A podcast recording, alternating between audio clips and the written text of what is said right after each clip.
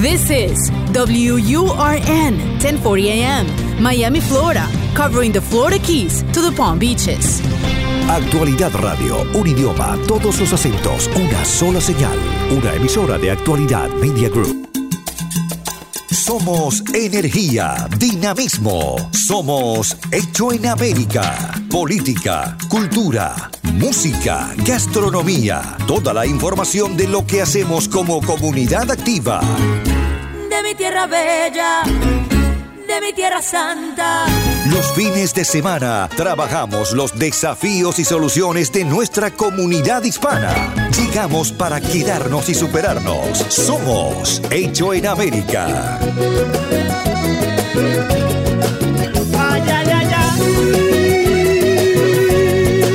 Hola, buen fin de semana, ¿cómo le va? Otro fin de semana más juntos en el aire de la 1040 y qué fin de semana, ¿no? qué semanita que hemos tenido. La hemos compartido juntos, muchos en casa, eh, con estas modalidades y estas nuevas restricciones que, se están poniendo y otras que nos vamos autoponiendo en virtud de este comportamiento humano que eh, nos están eh, se está haciendo habitual en distintas partes del mundo y que aquí en Miami también nosotros estamos asumiendo. Vamos a hablar hoy con el senador Manny Díaz Jr. Él, eh, usted lo conoce, es senador estatal, republicano, un hombre que han visto muchísimo a lo largo de esta semana en la radio, en la tele, porque es una de las caras visibles desde el mundo de la política para acercarnos, eh, en muchos casos, respuestas de las que como ciudadanos tenemos en estas horas. Eh, senador, ¿cómo le va? Diego Vaz lo saluda. Gracias por atenderme. Gracias, Diego. Un placer estar contigo aquí en el programa. Gusto de saludarlo. Senador, eh, bueno, planteaba un poco que, hemos tenido una semana muy intensa, con mucho movimiento, con muchas idas y vueltas eh, en términos de, números. Llega un momento que si hiciéramos como hacemos en la, escuela, ¿no? Hacemos la, raya, empezamos a sumar y a restar y claramente eh, es exponencial la subida y el incremento de casos de coronavirus, de casos de fatalidades. ¿Qué nos dejó esta semana? ¿Qué, enseñanza nos deja, senador?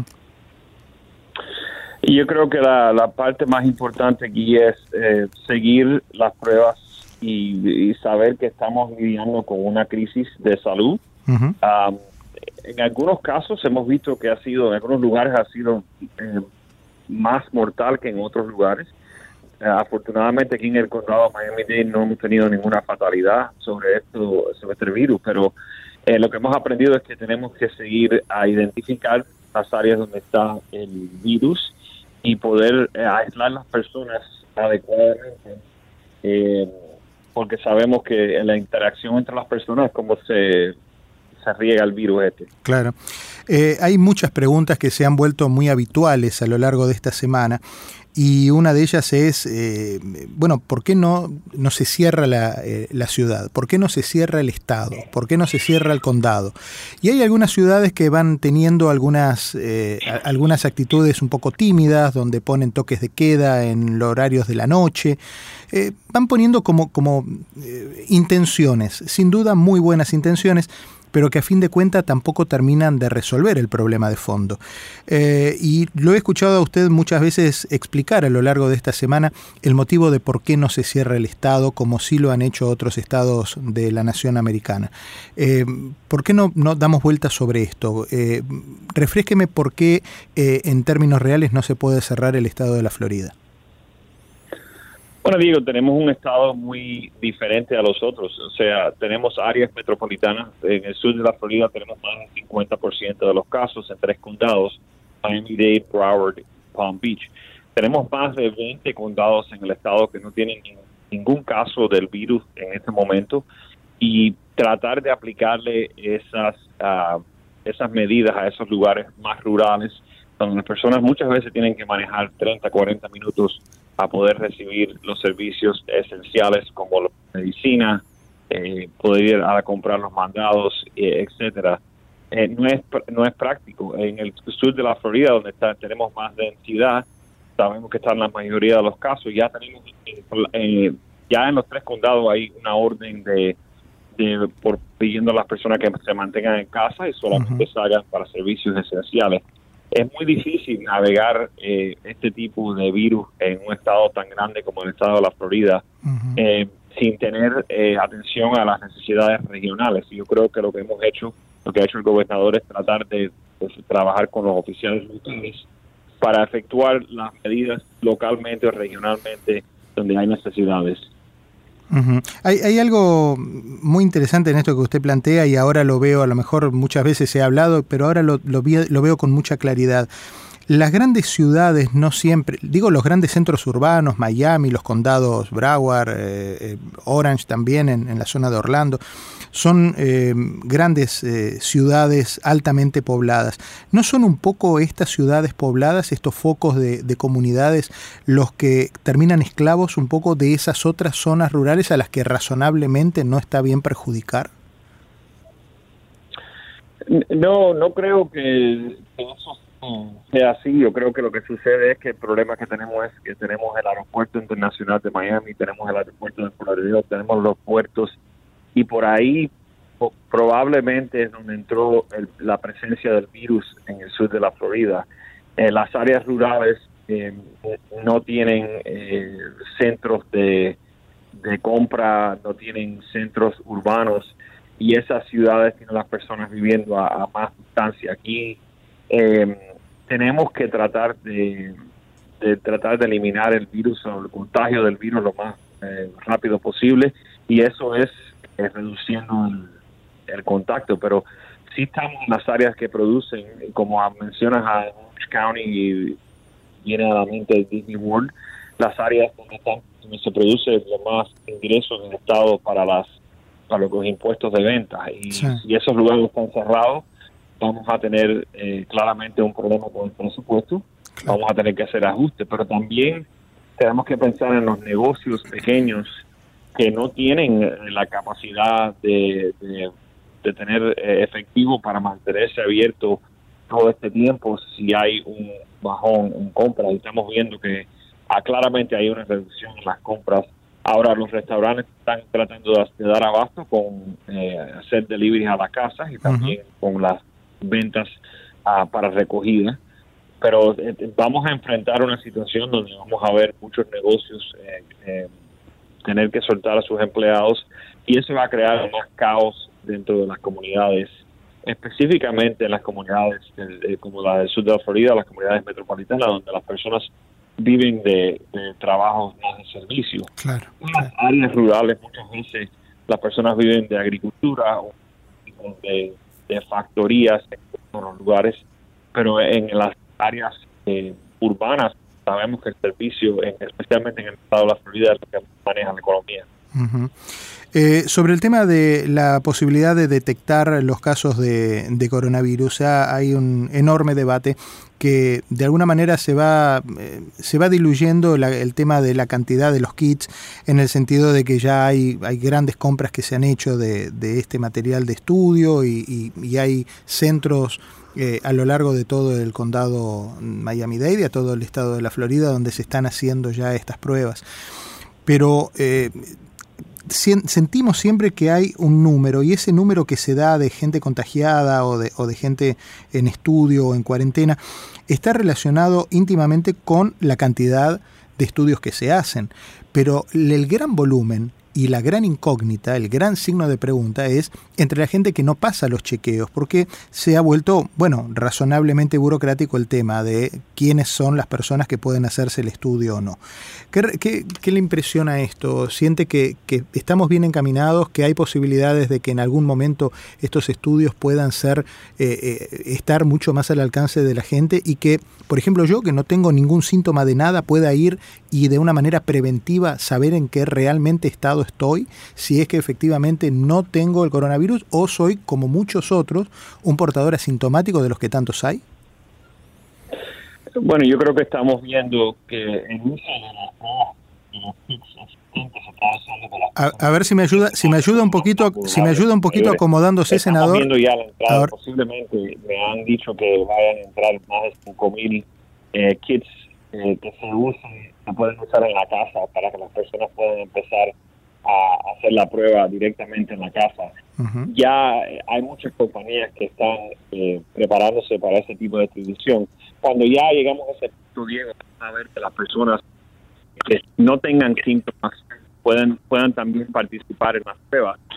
Y ya la identificación de las personas que, estén, que tengan el virus eh, corona nos va a ayudar a hacer las decisiones ah, sobre dónde abrimos y cerramos y dónde empezamos a, a separar las personas que están posiblemente infectadas y ni lo sepan.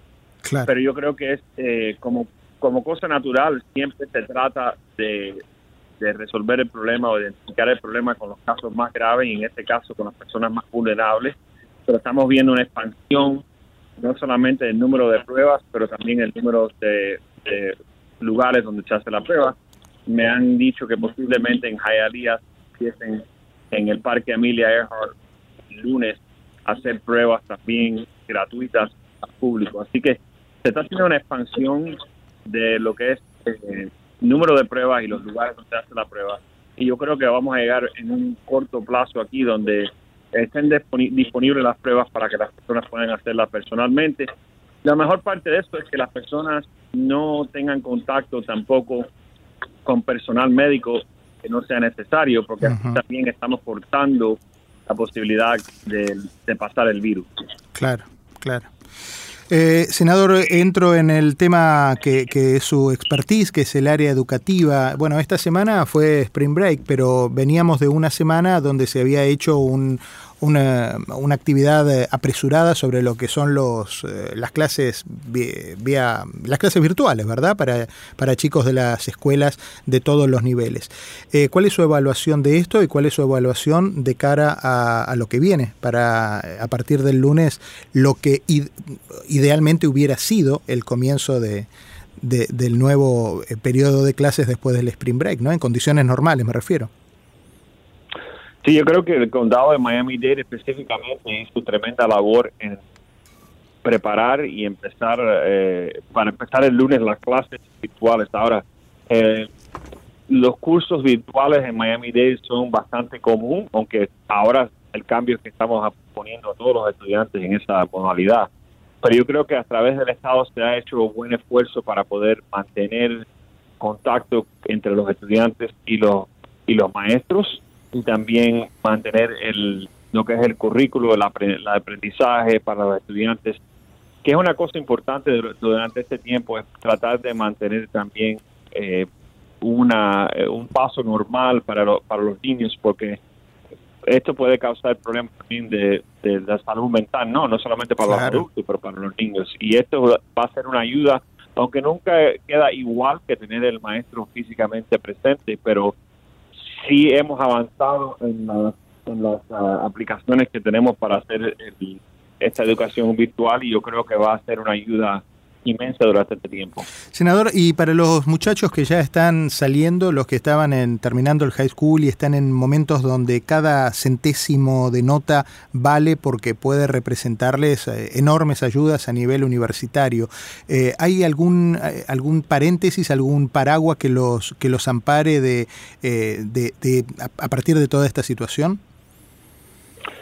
Lo único que lo ampara es se han cancelado los exámenes estatales, pero los grados y la puntuación se mantiene. O sea, esto no es una cosa nueva en el estado de la Florida. Más de 200 mil estudiantes anualmente eh, toman clases virtuales a través del estado. Inclusive tenemos de las escuelas mucho que es un distrito completamente virtual. Así que esto ha avanzado a un nivel donde se puede mantener las clases con normalidad. Y yo creo que los maestros también van a usar el sentido común en la manera que exigen las, las asignaturas a los estudiantes. Así que todo esto va, va a ser bastante nuevo para muchas personas y yo creo que vamos a tener que depender de, los profesionales que son nuestros maestros y los consejeros de escuela.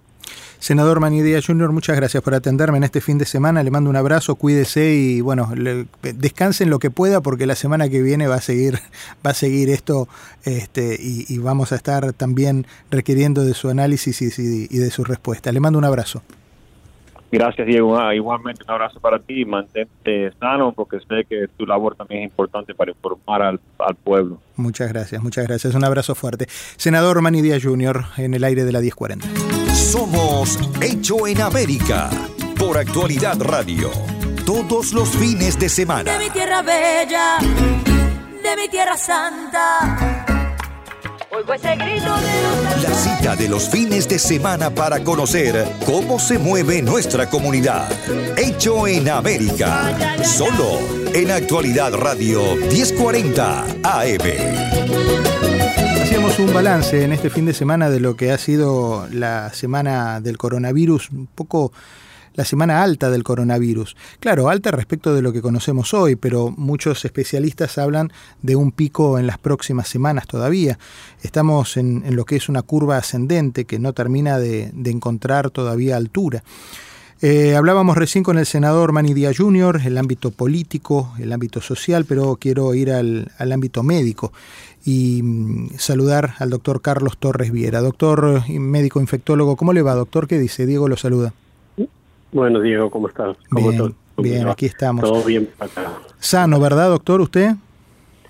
Dígame. Sano Hasta ahora, sí. hasta ahora. y sí. esperemos que, seguiremos, que sigamos así. Que no cambie, que no cambie. Doctor, ¿qué nos enseñó esta semana? ¿Qué aprendimos hoy? ¿Qué, qué- en, en qué condiciones eh, eh, de conocimiento científico nos encontramos hoy que no teníamos el fin de semana pasado? Bueno, nada, en principio, desde el punto de vista epidemiológico, que, que bueno, esto sigue as- ascendiendo, eh, se re- refuerza con la experiencia de otros países que la, el distanciamiento social es efectivo. El otro elemento que es importante, sobre todo para eh, determinar la situación epidemiológica en la que nos encontramos, está la- lo de hacer las pruebas a los pacientes.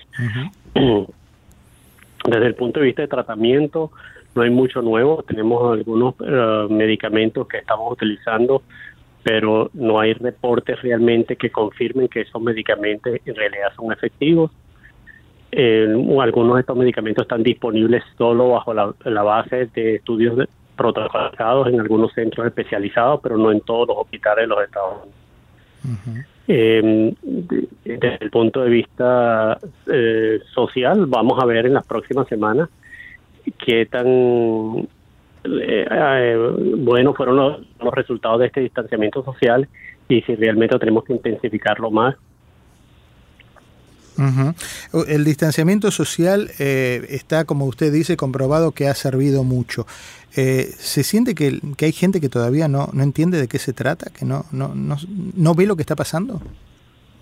Sí, eh, uno lo ve en las calles, uno lo ve en los reportes. Hay gente que todavía no entiende la importancia del distanciamiento social. Para la gente es difícil eh, entender el concepto de crecimiento exponencial y cuando tú dices eh, que tenemos, por decirte algo, 3.000 casos, la gente puede pensar que es un número muy bajo comparativamente a la población del, del estado o de la ciudad, etcétera, pero ese incidencia se doblega en unos 5 o 6 días y eh, a la larga da que en pocas semanas tienes un número impresionante y que es capaz de sobresaturar los servicios de salud del estado o de la ciudad o del país. Es muy difícil, doctor, no alarmarse cuando uno escucha números mm, francamente altos que no parecen que no parecen eh, detenerse, ¿no? Sí, es un- es una realidad alarmante y uno tiene que tratar de mantener la cabeza fría, eh, tratar de ver el lado positivo en el sentido de que sabemos que la mayoría de los pacientes que sufren de esta enfermedad lo van a sufrir de una manera leve. Eso de todas maneras no le quita la importancia a la enfermedad. Esto no es cualquier gripe. Y como dije anteriormente, los números van creciendo exponencialmente en países donde no se ha logrado controlar el proceso.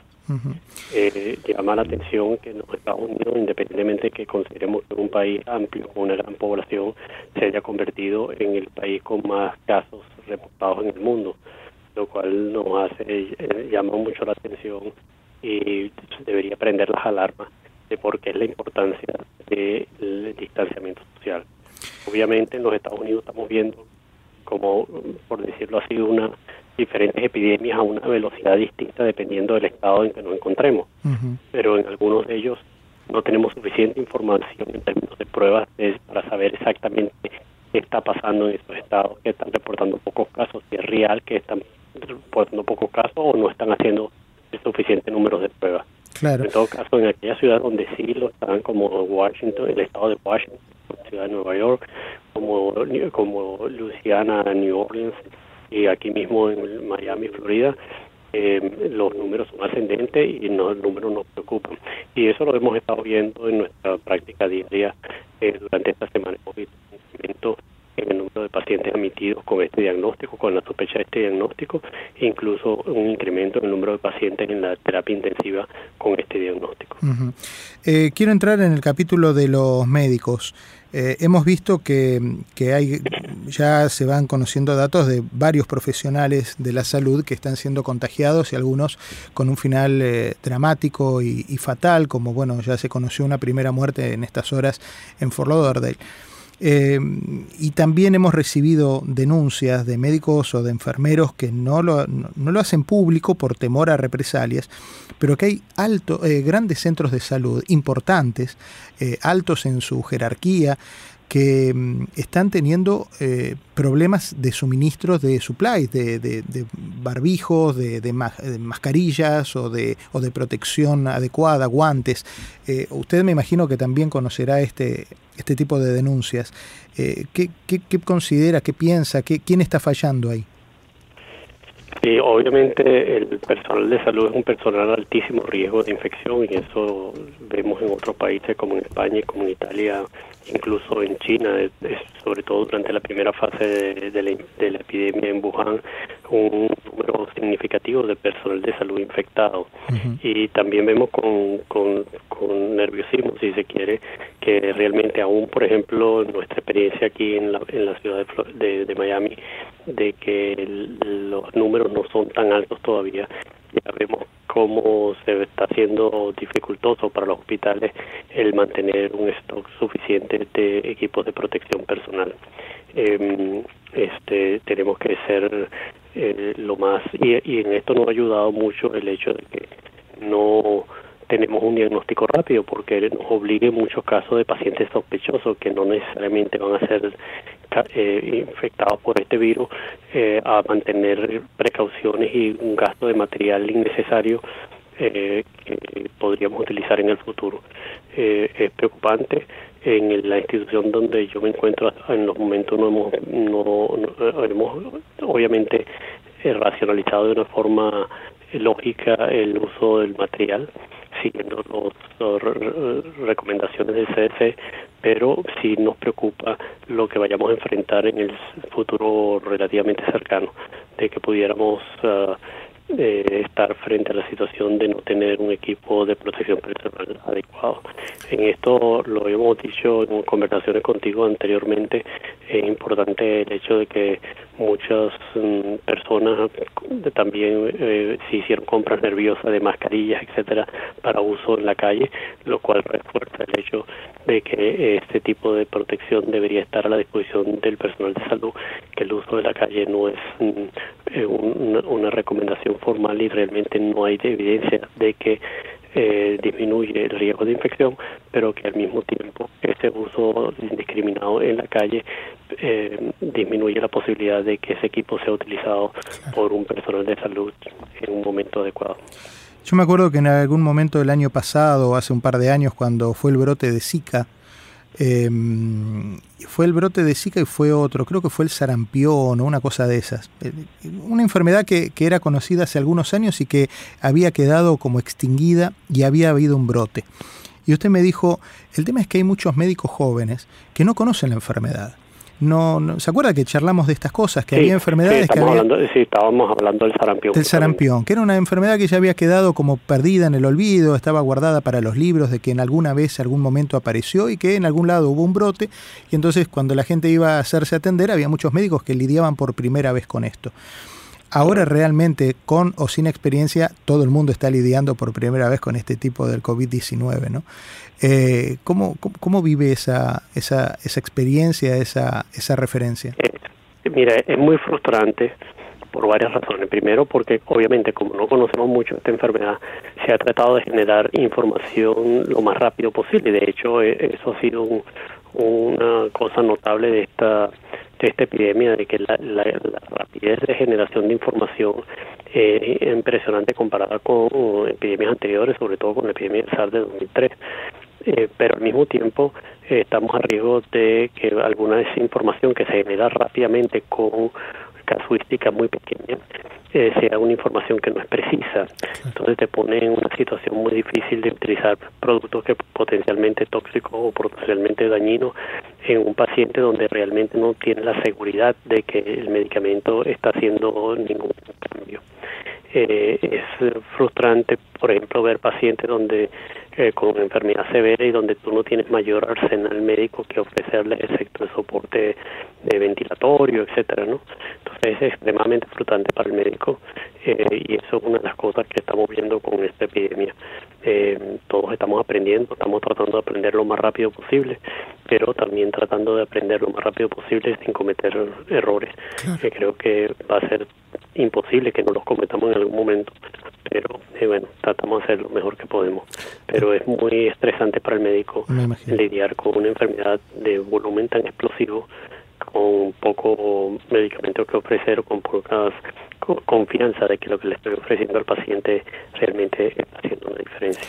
Yo le quiero agradecer la gentileza de haberme atendido, pero más que eso, agradecerle lo que usted y en nombre suyo a todos los profesionales de la salud están haciendo por todos nosotros, eh, cuidándonos, eh, eh, aconsejándonos desde su más leal saber y entender cometiendo tal vez infidencias médicas que, o, licencias médicas que no están debidamente comprobadas, pero que como usted confirma, las vamos aprendiendo juntos, nosotros como pacientes y ustedes también como médicos.